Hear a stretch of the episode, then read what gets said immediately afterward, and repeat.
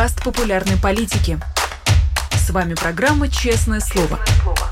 Здесь мы говорим о самом главном – Всем привет, в эфире Дмитрий Низовцев, у нас в эфире программа же «Честное слово» на канале «Популярная политика». Спасибо тем, кто подключается, ставит лайки, пишет комментарии, уже некоторые вижу. Вдвойне спасибо тем, кто будет писать во время нашего эфира платные комментарии, они все зачитываются, они ретранслируются нашему гостю, так что не сдерживайте себя, если есть что спросить. А в гостях у нас сегодня Константин Эгерт, политолог и журналист. Константин, здравствуйте. Здравствуйте, Дмитрий. О чем вас хочется спросить первым делом? Это о недавних атаках беспилотников, но вы не военный эксперт, поэтому не буду спрашивать про беспилотники и их типаж, а про то, а, какая была реакция, точнее, в каком-то смысле ее отсутствие, потому что Путин отреагировал как-то очень общими словами, никаких красных линий, никакой там а, агрессии в адрес Украины. Почему он практически игнорирует этот вопрос, ну, скучая как-то отвечает на него? Ну, тут могут быть самые разные интерпретации. Моя личная заключается mm. в том, что он не хочет привлекать внимание к этому факту, потому что мы видим политику партии и правительства, она заключается в том, чтобы ну, как минимум в крупных городах э, поддерживать иллюзию, что ну, война это где-то далеко, вас это не касается, это вообще не проблема, и все, все хорошо. И поэтому э, объявлять на всю страну значит, отечество в опасности, э, несмотря на то, что он человек лживый, сам себе мог бы выйти это сделать, mm-hmm. он не может.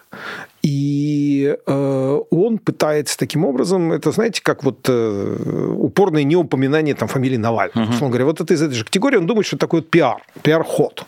Не, не, не, не привлекайте внимания, после этого поезжайте, там, поговорите с какими-нибудь очередными там рыбаками где-нибудь, ну, я не знаю, приезжайте снова на передовую, другой вопрос, он или это... Я стал, наконец, думать, все знают, кстати, впервые сообщаю, эм, я человек, который всегда отрицал всякие там теории заговоров и так далее, да, но я первый раз стал думать после вот этой так называемой поездки на передовую, может быть, действительно есть двойники, не дневники, а двойники.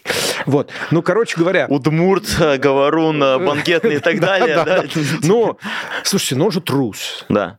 А, то есть, либо это была декорация, там Карену Шахназарову приказали построить э, Луганск э, на Мосфильмовской, вот, либо это, ну, я не знаю, я, я труд, с трудом в это верю, ну, неважно, короче. Угу. Смысл такой, я думаю, что идея заключается в том, чтобы пока не привлекать к этому внимания. А расчет также на то, что украинцы не будут наносить такого рода удары постоянно, потому что если начнется гибель, так сказать, ну вот гражданских, то это не очень здорово работает на а, Украину, не будет работать, а Украина блестяще пока что ведет себя с точки зрения, ну, такого пиара войны, если угодно, и, mm. э, наверное, они будут стараться этого избегать. Но, э, с другой стороны, я хорошо понимаю и э, другой подход – которые украинцы могут исповедовать в данной ситуации, это как раз вышибать население из этого состояния э, ну, такое равнодушие, mm-hmm. вот это нас не касается. Да? Мы знаем, что там что-то есть, но нас это не касается. Я думаю, что это ощущение большинства людей, по крайней мере, большинства людей в крупных городах России, и оно э, поддерживается властями. Они хотят, наверное, вышибить э, эту, так сказать, этот клин, да, обрушить немножко эту конструкцию. Другой вопрос, и это я не могу сказать. Э, какой будет эффект. Может быть, исходный эффект у значительной части будет как раз наоборот. Э, возмущение, там, поддержка властей и так далее. Но с другой стороны, опять же, рассуждая с точки зрения психологии, э, Путин потому и поддерживает это, это равнодушие, это вот это, ребята, все под контролем, ничего не происходит, потому что ему это выгоднее, mm чем военно-патриотическая истерия. В 2014 году, 1914 году военно-патриотическая истерия была максимальной, а, громили немецкие магазины, моя крестная, которая была очень пожилой человек, рассказывал, как она девочкой помнит, так сказать, вот разбитые рояли в магазине Циммермана на Мясницкой. Вот. А потом вот эта патриотическая истерия буквально за там год полтора сменилась совершенно другими настроениями. Мы знаем, к чему это привело. А я думаю, что Путин и его люди это просчитывают. Они понимают, что если, э, ну, большие, если жертвы начнут затрагивать большие города, где люди ну, лучше образованы, лучше имеют доступ к информации, лучше понимают свои права, э, то возникает опасность. Угу. Если они уж блокировали этот несчастный, как он, господи, бессмертный полк, угу. а, видимо, боясь, что выскочат какие-то люди там с портретами вот этих всех убиенных э, лугандонцев, то, э, значит, они действительно этого опасаются. Хм.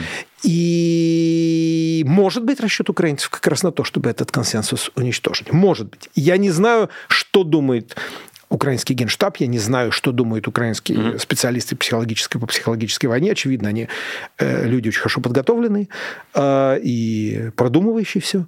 Э, но могут быть самые разные варианты. Ясно, что Путин на это пока обращать большого внимания не хочет.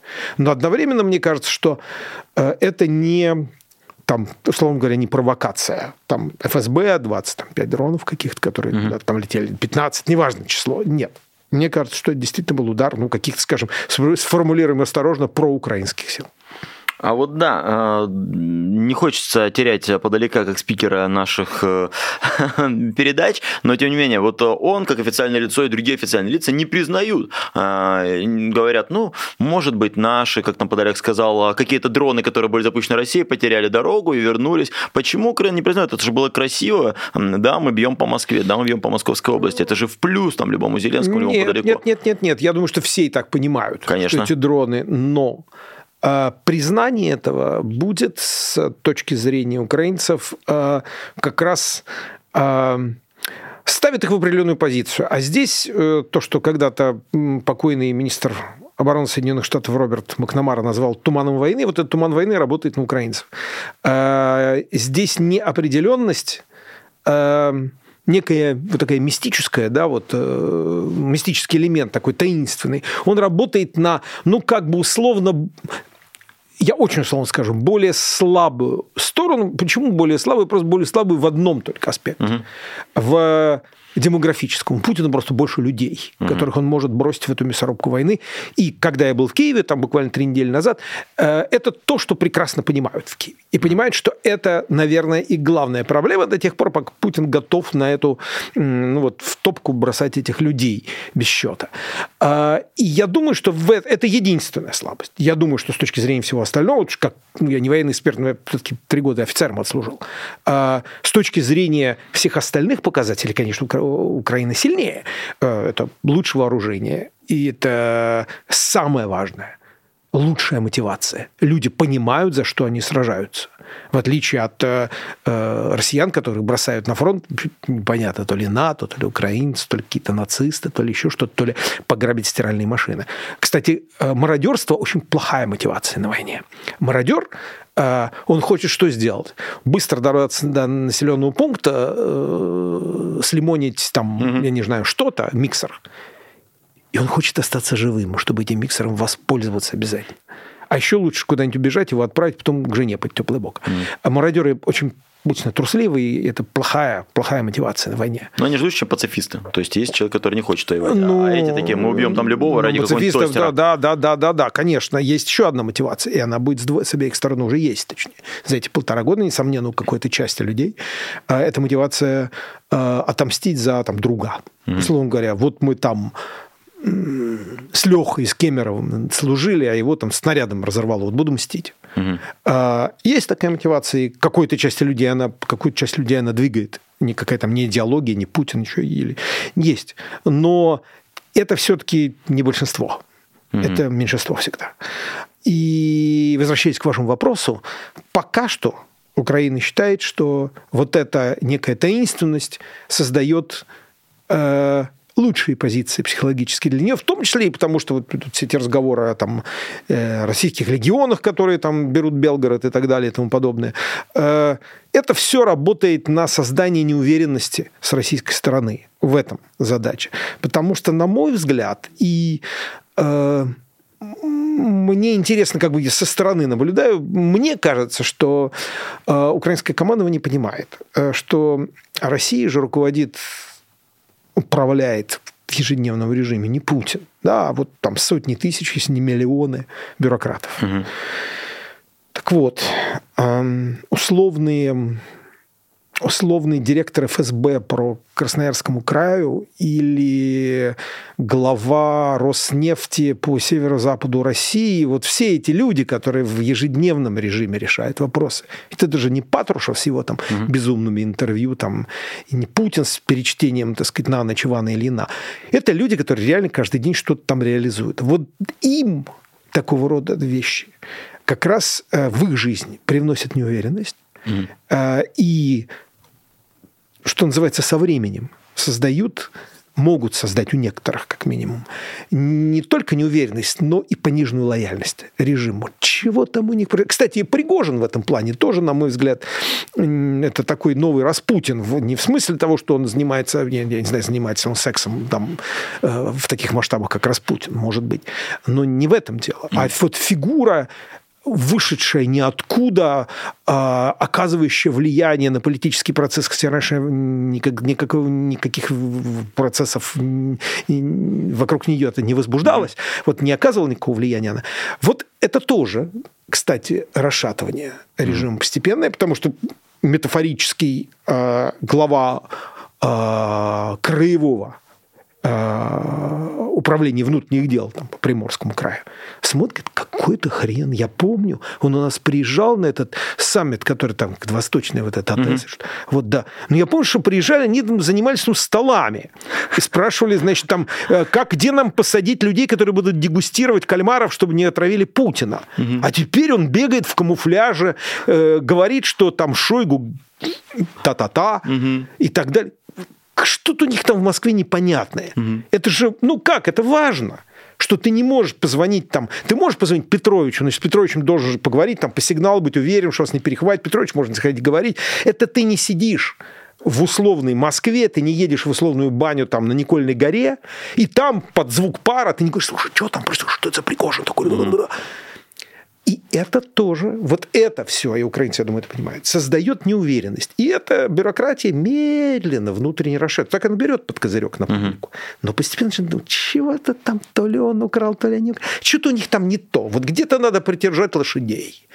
Ясно, что есть люди, которые будут выполнять приказы всегда.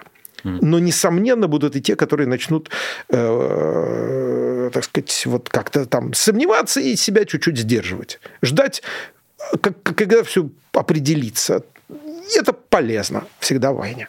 А вот слегка возвращаясь к тому, что мы раньше говорили, э, почему Путин не признает э, эти всякие удары, э, не пошло бы это на пользу, что он признает, нас бомбят, по нам бьют, записывайтесь добровольцы, идите воевать, отечество в опасности.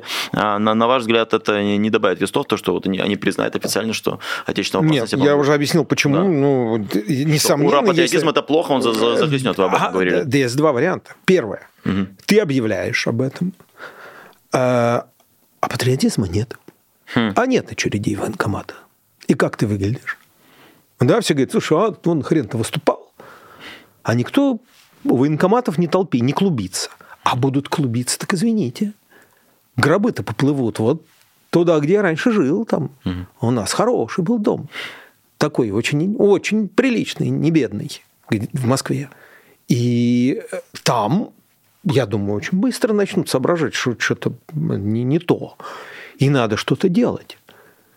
И я думаю, что это память о митингах, память об организации городов больших, Москвы, там, Тюмени, э, есть. Они боятся этого. Они боятся больших жертв. Потому что сначала, как уже говорил, сначала будет, предположим, ненависть, там, э, пойдем, отомстим, а потом, когда поплывут гробы-то назад, а, это же, ну, другой немножко другой уровень, другой уровень достатка, другой уровень информированности. Ясно, что вот эти вот до сих пор люди, которых не вербуют, ну вот, вот эти, так сказать, люди из зон, да, у них другой, другой социальный они вырастали в других социальных условиях, у них совершенно другие семьи, у этих семей другие приоритеты часто. Не всегда, не говорю, что у них нет таких человеческих чувств, но ясно, что это люди там часто бедные, там очень неблагополучные. Да, им говорят, ну вот привезли Андреевича в гробу, там даже не смотрите, потому что там смотреть не на что. Да, ну зато вот тебе там, Петровна, там 3, 3 миллиона рублей сына отправим учиться в Петербург. Он говорит, ну что, ну его тоже не воскресишь, а тут тут деньги хоть какие. Да еще хоронят с почетом, а он, может, там два раза на зону ходил. А хоронят с э, три залпа дают, да и какой-нибудь там местный военный, воинский начальник, там, военком приезжает. Он говорит, ну, типа, вот, хоть не, не зря жил. Ну, вот, я не зависел, вот так говорит Наталья Зубаревич, например, которая хорошо понимает российские регионы, э, социально-экономическую психологию людей. Это близко к тому, что, ну, как бы, их, к моим ощущениям от там, когда-тошних поездок по России. Mm-hmm. Поэтому я думаю, что им как раз э, путинцам-то большие города возбужденные не нужны. Это, это возбуждение может перелиться во что-то, что им может не понравиться. Контролировать это будет очень трудно. Ведь у них же... Они у них есть границы определенные, которые не ставят. Да, ну вот WhatsApp, простая история. Хотели запретить, не получается. Почему? Из-за всех этих родительских групп, э, садовых этих, как называется, товариществ, не получится. Привлекает внимание. YouTube привлекает внимание. Нельзя. Facebook можно, потому что он маленький в России. А YouTube нельзя. У них есть боязнь, у них есть ограничения. Я думаю, что это очень хорошо понимают украинцы, но это хорошо понимают, я думаю, и часть людей, планирующих путинскую внешнюю политику в ежедневном режиме. У вас не было вообще разочарования от того, что когда пошли гробы, когда стало ясно, что действительно война, которая убивает действительно россиян, что никто из родственников погибших не стал протестовать, не стал говорить, что мы там потеряли. Классическая вот эти истории про то, что зато у меня там 3 миллиона, зато 3, да. 3 залпа. А для вас это не было разочарованием, но это нормально. Это... Почему мы оказались в такой точке, когда люди так реагируют? Зато у меня, не знаю, есть миксер, хотя Дмитрий, нет ТСА. Для меня, это, конечно, было разочарование. Угу. Наверное, я к нему был немножко лучше готов, потому что эм, уже, наверное, лет 10 э, я пишу и говорю о том, что главный кризис, который существует в России, это там, не политический кризис, э, это не даже это не Путин. Путин это выражение кризиса. Mm-hmm. А кризис главный моральный. А это кризис э, отсутствия гражданской нации, почти отсутствие. Это кризис народа, который не верит в себя. Это кризис людей, которые объяснение там понятное, которые, которые их предки, вот их семьи, да, вот пережили страшный русский 20 век, и это убило во многом их политическую волю, их смелость. Ну, какой главный принцип? Да не высовывайся. Mm-hmm. А чего он там вдруг? Вы, что он думает, он лучше всех? Да, мы же знаем все эти, так сказать, мемы, условно mm-hmm. говоря. И даже перед лицом а, войны абсолютно чудовищной, несправедливой, идущей уже не первый год, но хорошо, в этот раз она пришла реально вот грубо зримо, да, как писал поэт. А, тем не менее, даже это не заставило большинство встать и сказать, нет, вот с этим делом мы покончим. И это, конечно, разочарование, и это большая проблема. Потому что это означает, что даже если завтра Путин, моя, моя, моя любимая идея, Вдруг ему там ночью явится Господь Иисус, и он скажет, все, я ухожу монахом на Афон навсегда, до свидания. А люди, общество останутся, они будут точно так же дезориентированы на следующий день. И что-то делать с российским обществом, как-то его там выводить из этого, это, это реально какая-то задача для Моисея на много-много лет водить, я не знаю, по пустыне или там по, по, по степям Оренбуржья. И э, это долгий процесс. А учитывая тот факт, что э, так много людей уехало за все эти годы, путинские не только за последний год, за эти годы, и очень многие же нашли свою жизнь э, за пределами России. Вот я был удивлен, узнав, например, что тут вот, довольно большое сообщество там, новых иммигрантов существует в Чили, я где провел две недели. Mm. В Чили не в Словении, не в Литве. Не те, кто уехали, не знаю, там в дореволюционные времена. Нет, ну, ну, есть и такие, конечно, потом. Нет, ну, нет, вот просто люди, которые уехали там последние 10 лет. А, и эти люди, многие же не вернутся. Значит, те, кто имеют э, опыт знания окружающего мира и так далее, которые могут передать это людям, которые, к сожалению, никогда не ездили никуда. А это очень важно, кстати, знать, что вокруг существует другой мир. Mm-hmm. А этих людей будет маловато. Это долгий процесс долгий процесс. И э, в этом смысле, да, я не то, что, ну как я разочарован, я знал, что это главный кризис, понимал. Глубину, наверное, вот всю я этого не понимал. Но я думал, что это может там, условно говоря, 2 километра, а он там 10, как Марианская впадина. Угу. И это пока позволяет вести войну. Потому что люди закрываются от этой темы, потому что большинство, я уверен, не то, что поддерживает. Если поддерживал, у нас бы очередь в военкоматах стояли бы в России. Они не стоят они изолируются от этого, они не хотят ничего знать. И это самое страшное, потому что просто ты можешь ничего не делать, это, это потворствует злу.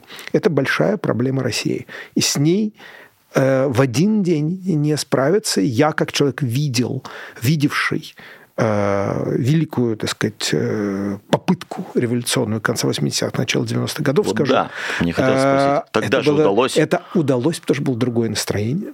Хм. Потому что было ощущение, выраженное заголовком, названием, прошу прощения, известного фильма э, Станислава Говорухина «Так жить нельзя». И вот все ощущают, что так жить нельзя. Э, И это было очень мощное движение меньшинства, несомненно, но большого меньшинства. В том числе, кстати, это было движение за национальное освобождение в странах Балтии, там, знаю, в Западной Украине, в Грузии, э, в Казахстане. Э, И все это слилось в некий эм, такой вот мощный поток идей, людей, убежденных в том, что так жить нельзя, надо что-то менять. Кто-то хотел, очевидно, мы понимаем сегодня, просто, ну, условно говоря, что были полные полки в магазинах, и можно было там ездить. А Кто-то хотел действительно там демократии, гарантии прав и свобод и так далее. Наверное, это было меньшинство. Ну вот предприняли эту ошибку, она не удалась. Знаете, я несколько дней назад беседовал с президентом Витутасом Лансбергесом, и он спросил меня, скажите, Костя, а где, где вот эти все люди, которые вышли на площадь э, в январе 91 года за свободу Литвы? А я был на этом митинге, по-моему, 20 января, вскоре после событий у Вильнюсской телебашни. Ну, а что сказать? Это было 30 лет назад, больше 30 лет назад. Кто-то умер, кто-то разочаровался, кто-то у кого-то выросли дети, внуки, которые иначе смотрят на ситуацию. Кстати, дети, эти внуки тоже могли уехать.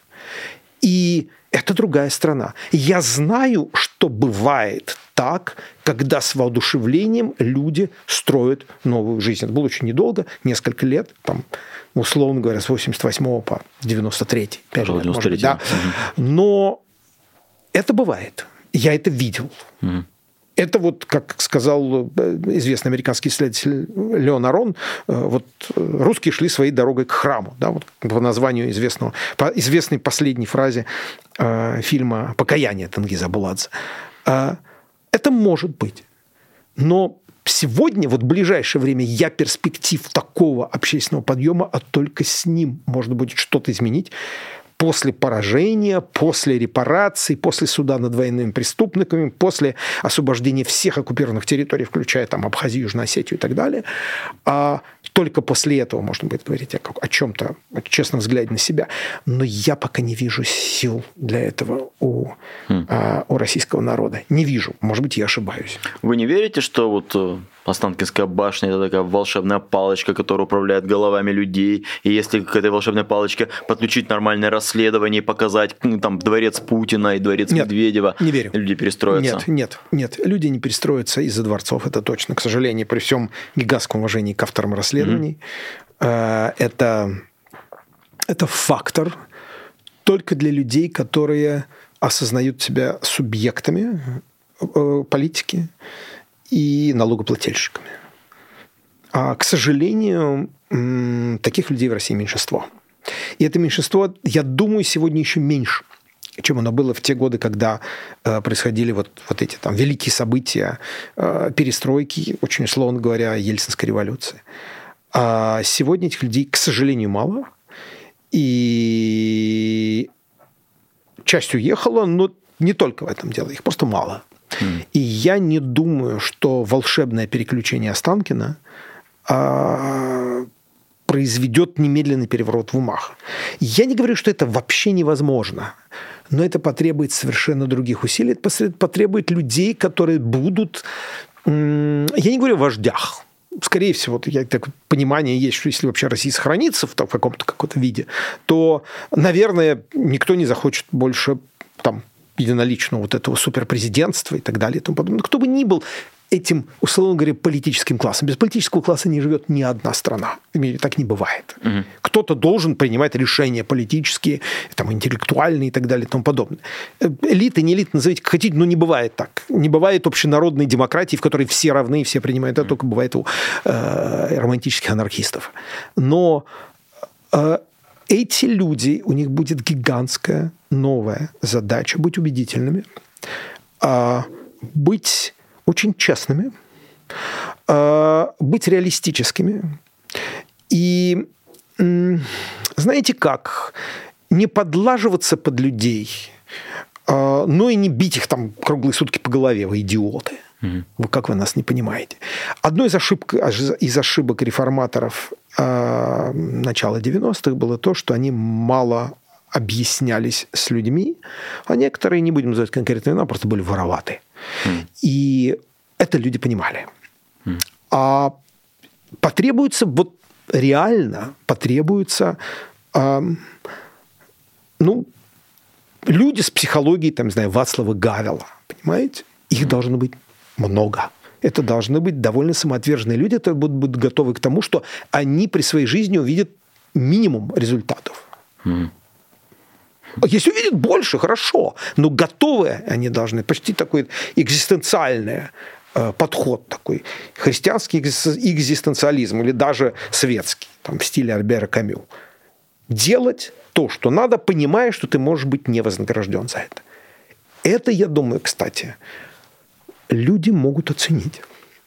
После десятилетий тотального эгоизма, после десятилетий хапук, после десятилетий «моя хата с краю», может быть, военная катастрофа и политический хаос могут вызвать, наконец, понимание, что м-м, что-то пошло не так, может попробовать иначе. Mm. Может быть, какие-то новые лидеры возникнут. Но я думаю, что это должны быть люди, которым люди поверят, а поверят они самоотверженным. Э, я боюсь, что сегодня я не очень неприятно видеть, как не будем опять же называть конкретные имена, это не очень видные люди. Но в соцсетях видно, как некоторые оставшиеся в России э, э, думают, что они себе заранее столбят Э, хорошую стояночку для Ауди во дворах министерств. Не стоит, ребят. Очень аккуратный намек, я не очень понял, кого вы имеете в виду. Не будем называть конкретно. Их много. Это в основном молодые политики, угу. в основном из муниципальной среды. Угу. На мой взгляд, часто преувеличивающие как свои силы, так и свои возможности. Я должен сказать, вот, вот что мне очень важно сказать в данной ситуации, если мы говорим о России именно – можем поговорить об Украине, которая страдает намного больше, чем, к сожалению, даже самые крупные российские политзаключенные. Mm. Потому что у них есть шанс, а у людей, на которых падает кинжал, шансов нет. Mm. Но если говорить о политзаключенных, конечно, есть люди, которые сегодня символизируют э, ну, там, мужество, несгибаемость, принципиальную позицию. Ну, мы их имена знаем. Я что называется, скажу, я сделал интервью с Евгенией Карамурзой, mm. она рассказывала для Deutsche Welle очень интересно э, и очень проникновенно о том, как содержат сегодня в изоляторе Владимира. Э, это, поверьте мне, очень, очень такая проникающая в душу история. Э, так вот, такие люди, как э, Владимир, как Навальный, как Яшин, э, как многие из тех, кого мы должны помянуть, ну, не хватит времени в программе. Эти люди, конечно, символизируют другой вариант. Но важный вопрос, а нужно ли это большинству? Потому что для большинства очень часто эти люди не мой укор. Пока... Чего он там? Мог ведь уехать со своим каким-нибудь там британским паспортом. Чего он не уехал? Что, лучше всех, что ли? Вот это, вот этот разлитый э, в по российским просторам вот этот дух героев Зощенко, это, это то, что является главным препятствием. Не продажные э, офицерики ФСБ, которые побегут сдавать сейф, как только почувствуют, что другая власть пришла. А вот эти люди, с ними будет сложнее всего, Дим. Понял вашу позицию, Константин, не, не, не буду с ней спорить, мы здесь не, не для этого. У меня чуть более позитивный прогноз, да. а, но э, спрошу... Ну, вашу свободу Богу в уши, ради Бога. Да. Я, я буду счастлив. Жизнь рассудит. А, хочу вас спросить про страну, у которой получилось, а, хоть мы и говорим про страну, которая подвергается страшной агрессии, но тем не менее вы были в Киеве, вы да. были в Украине. А, раз уж мы говорили только что про Россию, и у которой ну, нужно, даже если Путина спихнуть, придется там долго работать. Почему Украина, на ваш взгляд, на ваш взгляд получилось и не было, а, не считая выборов Януковича, ни до, ни после соблазна выбрать такого своего украинского Путина? Более того, э, единственным президентом Украины за эти 30 уже с лишним лет кто был переизбран, так остался один человек, Леонид Данилович Кучма. Кучма. Угу, да. Все остальные были по одному сроку. У нас, значит, их сколько получается? Кравчук, Кучма, э, Ющенко, Янукович, Порошенко, Зеленский. Шесть президентов за 30 с небольшим лет. Я видел один раз фотографии, извините, что перевью, где все президенты собрались на одной фотографии, не, не считая, понятно, Януковича. Mm. И думаю, вот у них пять. Если у нас сочетать пять президентов назад, то у нас получается Андропов. То есть нереально же, да? Выкапывать надо, да, совершенно. Знаете, почему получилось? Эм, я Вообще-то, сразу скажу, это не моя идея. Я сразу скажу, это идея известного британского исследователя Джеймса, Джеймса Шера. Эм, как-то, помнится, лет 20 с лишним назад. Если я рассказывал в эфире, те, кто слышал, меня простят. У вас точно не рассказывал. Э, мы с ним сидели, беседовали. Он очень один из первых людей, кто среди западного экспертного сообщества внимательно заниматься Украиной серьезно. И помните, это был период еще дискуссии о вступлении там, стран Балтии в НАТО и так далее. И мы как-то с ним обсуждали перспективы Украины в этой связи. Я говорю, ну, там, Балтия – это одно, там, Чехия, Польша и все остальные. Ну, вот Украина – это же, ну, что, ну, там, мафия. Ну, он сказал, Костя, зря вы так. Я говорю, почему зря? У Украины значительно более светлые перспективы. Почему? Я же там вот тоже вот криминал, там, коррупция. Ну, конечно, все есть. Но Украина значительно более стабильная демократия. Потому что а, в 1994 году Леонид Данилович, э, Леонид Макарович, прошу прощения, Кравчук, угу. а, проиграв выборы, спокойно ушел и стал простым депутатом Верховной Рады. Я понимаю, что это ну, своего рода символ, да, такой символ. Произошла на раннем этапе мирная смена власти, мирный переход власти из руки, из рук одного президента к другому. Кроме того, Украина никогда не была суперпрезидентской республикой. Mm. Украина никогда не была э, империей. Она была частью империи, но она не была ее ну, сердцем, если угодно. Да? А, кроме того, это страна с другой история, центральноевропейская страна, страна с э, большим историческим наследием, ну, скажем, Речи Посполитой. А, Запад Украины до сих пор вспоминает в чем-то с приязнью, в чем-то с неприязнью, вспоминает э, о том, как э, вот эти все земли, так сказать, все, запад, западные области находились под властью Австрийской империи. Другой опыт. Он был и хорошим, и плохим, но он был совсем другим. И Кроме того, наконец, э, ну, Украина – это страна казачества, вольных людей, вольных хлебопашцев. Это не зря э, так много анархистов из Украины вышло. Это тоже свидетельство того, что вот мне никто не хозяин. В Украине я это понял еще тогда, когда приехал после первого, я после оранжевой революции туда, на выборы. Э, и со всеми я говорил, Сергей, вот понимаете, у нас главная такая штука. Мы, в принципе, не боготворим власть. Мы к власти относимся с подозрением. Мы ее можем использовать, если дают какие-то деньги, может, даже возьмем. Но мы всегда к ней относимся с подозрением. И вы знаете, что меня э, очень заинтересовало, Дим, во время последней mm-hmm. поездки туда? Вот что. Когда ты говоришь с э, ну, знакомыми, там, с людьми из НПО, журналистами, с депутатами Рады, в конце концов, там военное положение да, там принимаются решения единогласно, там э, этот так называемый марафон медийный, да, вот когда все каналы слились в один, де-факто это ну, своего рода элемент военной цензуры, конечно же, понятный в данной ситуации. Так вот интересно, что люди говорят, да, конечно, все это так, мы понимаем, что это надо, но мы не собираемся на один день позволить это сохранить в тот момент, когда война закончится. Мы этого не позволим.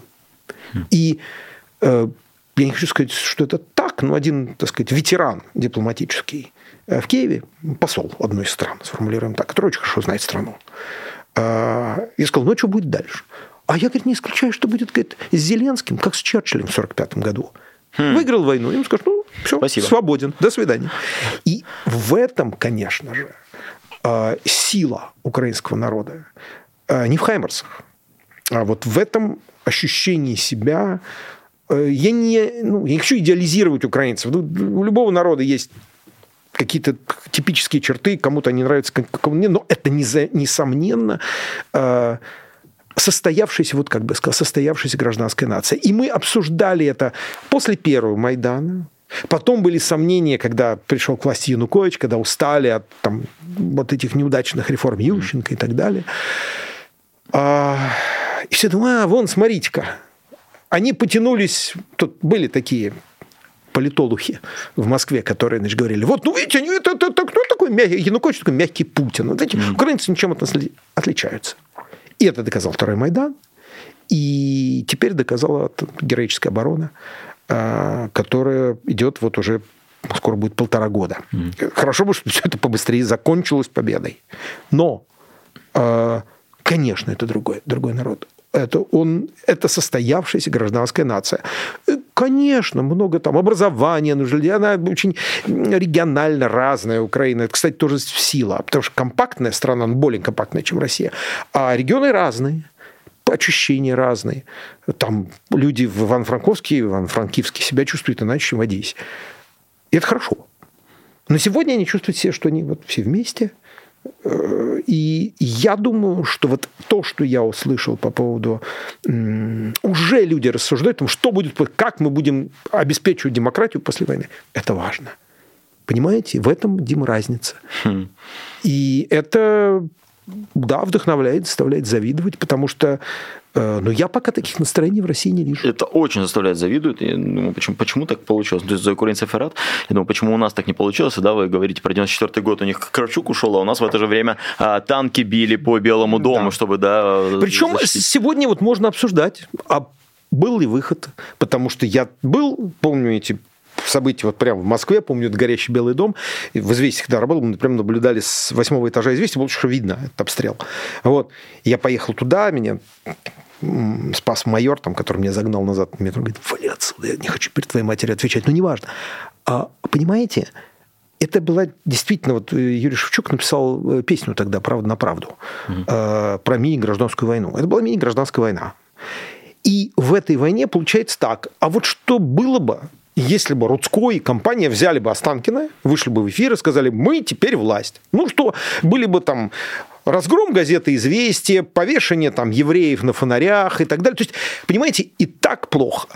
И там тоже были, ну, не ангелы, ну, прямо да. скажем. Макашов. Помню. Макашов. Да. Баркашовцы с этим, с нашивками, там, не нашивками, с этими, э, с коловратом, повязками. Угу. Вот. И это же ужас. И я думаю, тогда, кстати, это первый был такой момент, когда э, был шок в стране.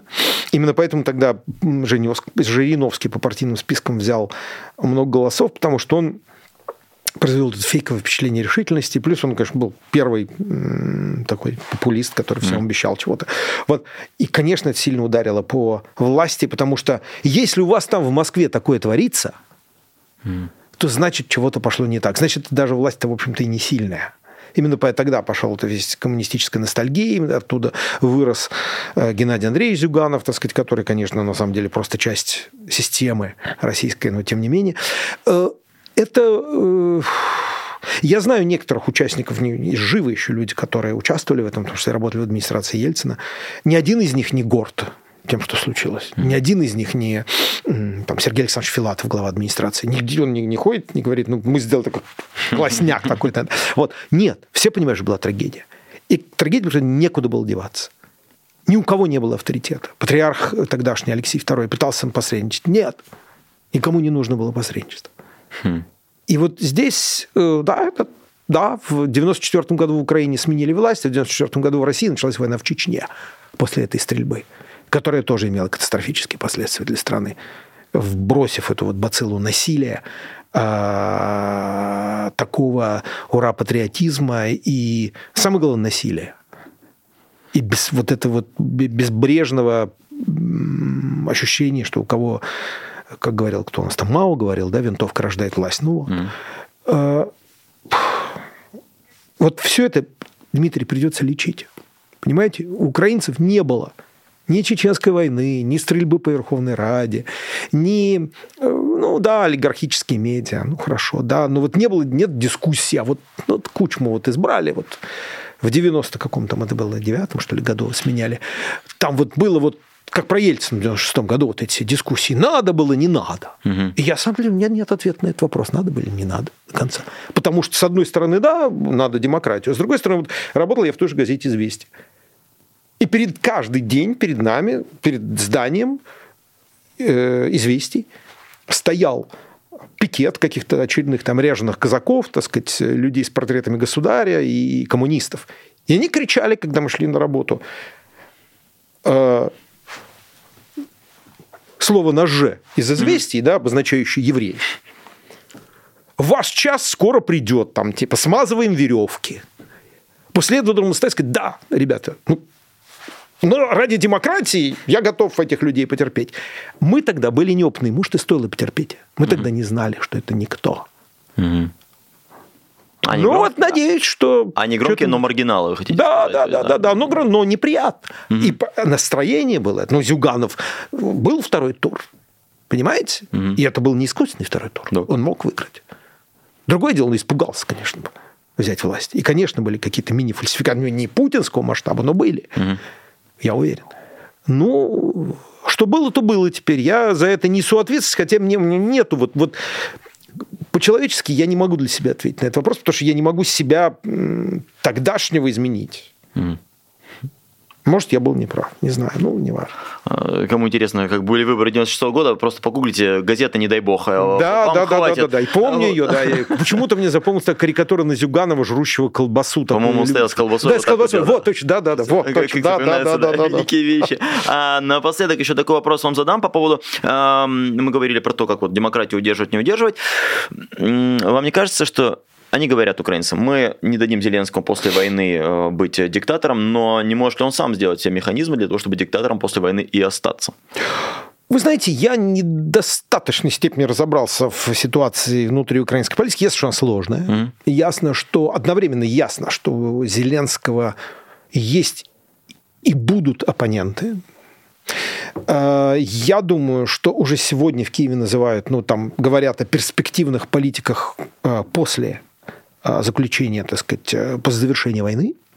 Э, Ну, называют того же Залужного, например, как потенциального, так сказать, э, участника политического процесса.